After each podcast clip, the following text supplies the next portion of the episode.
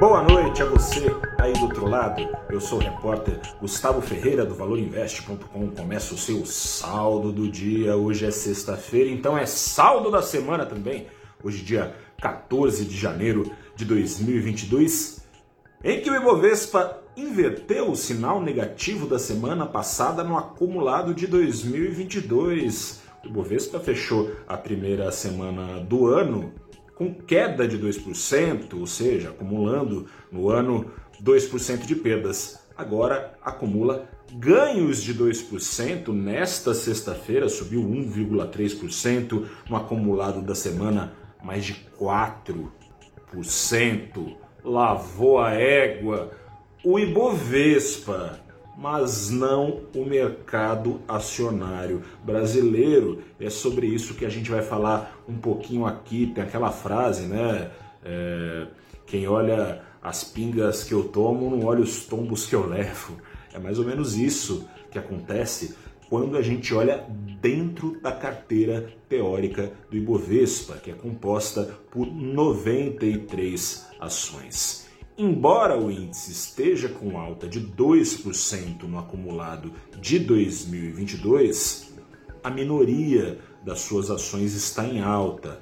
67 das 93 integrantes do índice estão em queda em 2022 que mistério é esse? Como é que o Ibovespa consegue ficar no positivo com a maior parte da sua carteira no negativo? Eu te respondo com a ajuda das exportadoras e dos bancões, que não são a maioria das ações negociadas no Brasil, não são a maioria das empresas listadas no Brasil, mas respondem por nada menos que 27% de Ibovespa só as ações dos bancões e as ações da Petrobras. Nem estou contando aqui a ação da Vale, que está subindo também, de frigorífico subindo, de vendedoras de celulose, apenas essas. 27% de Ibovespa, que está bem para cima, para você ter uma noção, ação do Itaú Unibanco, que lidera esses ganhos em 2022, pelo time dos bancões, tem alta de 12%, mesma coisa as ações da Petrobras.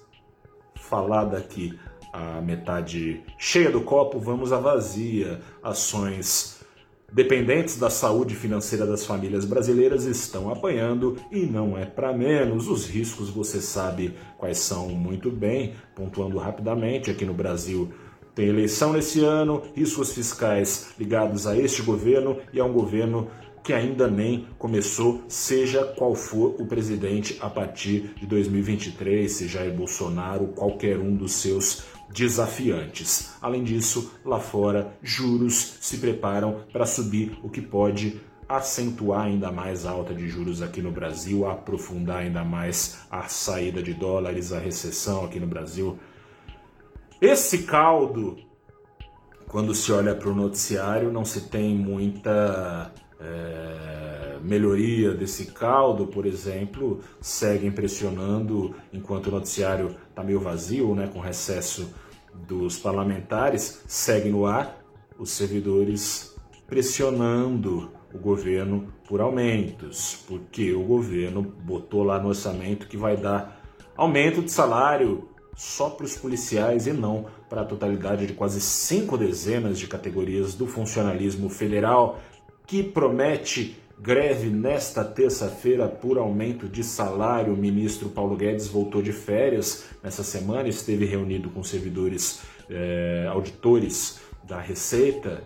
O tom no final dessa reunião dos auditores sindicalistas era de frustração e acirramento de tensão ministro Paulo Guedes, que não tinha lá muita habilidade para negociar com o Congresso nesses três anos, imagine só com sindicalistas. Ministro Paulo Guedes, também isso chamou atenção no noticiário. Ministro Paulo Guedes, que já vinha perdendo autonomia eh, em relação aos gastos públicos, agora é oficial, perdeu mesmo. O Centrão, eh, representado pelo ministro da Casa Civil, o senhor Ciro Nogueira, Raposa felpuda do Centrão desde os tempos em que era lulista. Olha só, o Brasil é, é o Brasil é o Brasil, né? Desde, desde os tempos que era lulista de carteirinha, agora bolsonarista de carteirinha. Centrão agora vai precisar da autorização ali para algumas mexidas de peças no tabuleiro do orçamento federal, caso queira fazer essas mudanças no Ministério da Economia.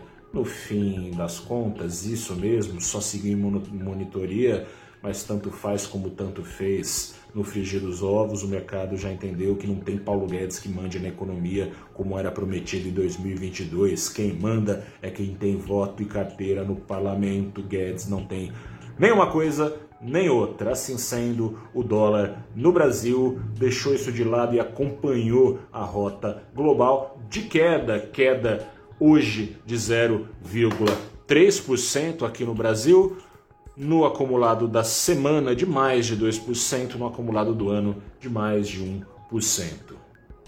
Fico por aqui com um convite, programa Abrindo os Trabalhos, nessa segunda-feira, sempre segunda-feira, novo horário, sempre às nove da manhã.